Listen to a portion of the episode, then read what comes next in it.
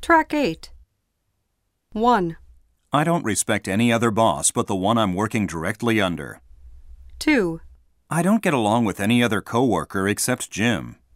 3, I don't know any other lawyer at that law firm but Bob Smith. 4. I'm not going out with any other guy except Mike right now.